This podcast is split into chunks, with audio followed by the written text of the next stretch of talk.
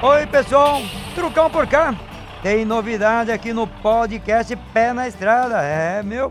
Ele agora, todos os dias, tem um giro de notícias com a equipe nossa do Pé na Estrada aqui no podcast. Tudo o que rolou durante o dia quando se trata de transporte. É, você acompanha tudo isso e muito mais aqui no nosso podcast. Olha, vai acompanhando, espalhe para todo mundo dessa novidade, tá legal? Valeu, gente. Vamos nós, vamos nós.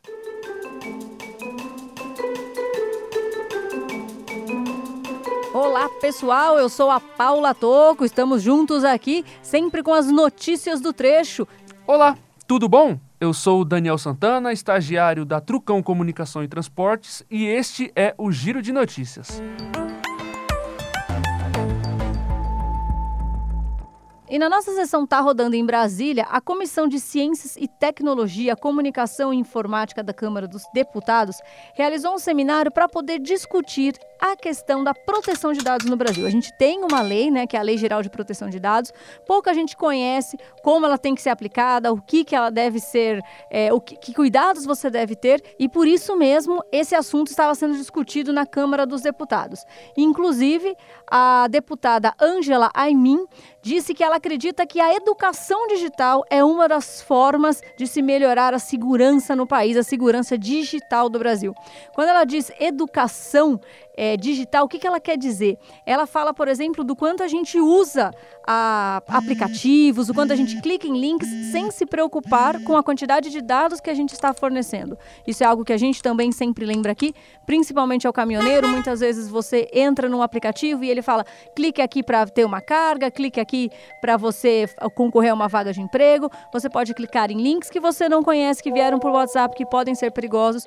Muitas vezes as pessoas dão seus dados, manda de RG, cópia de CPF, achando que está falando, tentando uma carga, achando que está tentando uma vaga de emprego e depois esses dados são usados para golpes. Por isso é muito importante que antes de você permitir qualquer acesso ao seu celular ou enviar qualquer tipo de dado, que você se certifique do endereço ou da pessoa que está do outro lado, que de fato é uma vaga ou que de fato é um aplicativo em que você possa confiar.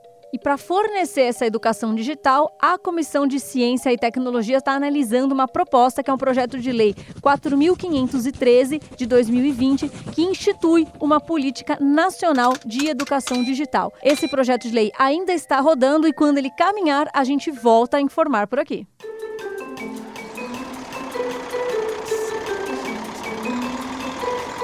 Através de nota divulgada pelo Ministério de Minas e Energia, o governo definiu o percentual da mistura de biodiesel no diesel em 10% para 2022.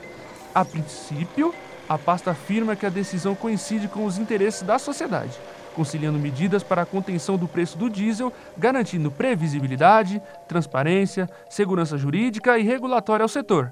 Vale destacar que em janeiro de 2022 será iniciado o novo modelo de comercialização do biodiesel, previsto pela resolução do Conselho Nacional de Política Energética, o CNPE, número 14/2020 e regulado pela resolução ANP número 857/2021. O modelo terá monitoramento constante do CNPE e, se necessário, algumas medidas poderão ser adotadas, o intuito é resguardar a política energética nacional e a política nacional dos biocombustíveis.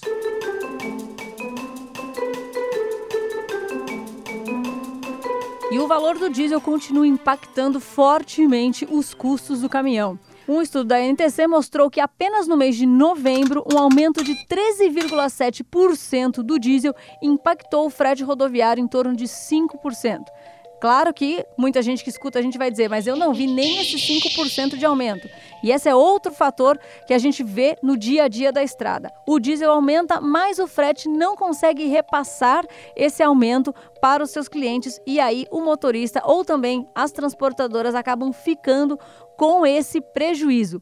O diesel, que já foi 35% do custo do caminhão, segundo a NTC, hoje nas grandes empresas já chega também a 49,54% do custo geral de um caminhão. Como fica a questão do diesel a partir de agora? Diversos países estão se unindo para tentar fazer uma pressão dos países produtores para que o preço do diesel diesel para que o preço do petróleo volte a patamares anteriores. Mas ainda não é possível saber se eles conseguirão essa medida ou quando isso acontecerá. No Brasil, o que continua acontecendo é a dificuldade de repasse para o valor do frete do aumento consecutivo do diesel.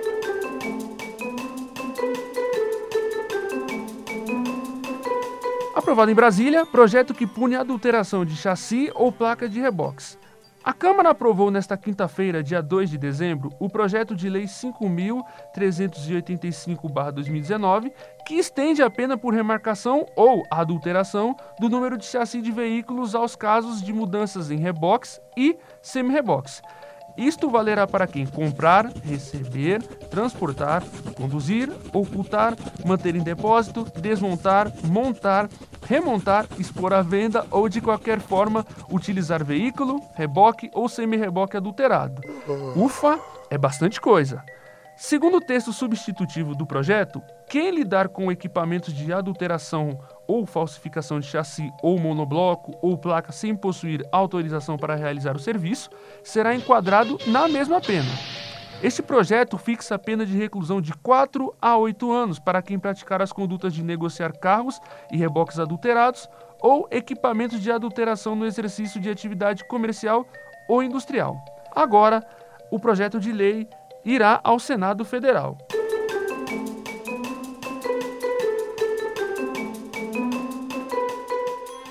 É isso aí, turma. Amanhã tem mais, hein? Tá aí, ó. E não esqueça também que nós estamos presentes direto e reto, Paula Toco e eu, Jaime Alves também, no nosso bate-papo na Massa FM. Todo dia, de segunda a sábado, das 4 às 6 da manhã. Legal? Espero vocês lá. Obrigado pela beira. E se você gostou desse podcast, gostou desse giro de notícias, mande seu recado pra gente. Pode mandar pelo nosso e-mail, o trucão@trucão.com.br, também pelo nosso WhatsApp, o 11 986596585. Pode também visitar o nosso site, trucão.com.br, as nossas mídias sociais. A gente está no arroba Trucão Pé na Estrada no Instagram, arroba Trucão com Pé na Estrada no Facebook e programa Pé na Estrada no YouTube. Siga a gente, estamos botando o Pé na Estrada também em todas as estradas virtuais. Aqui é Paula Toco, direto dos estúdios do Pé na Estrada, em São Paulo.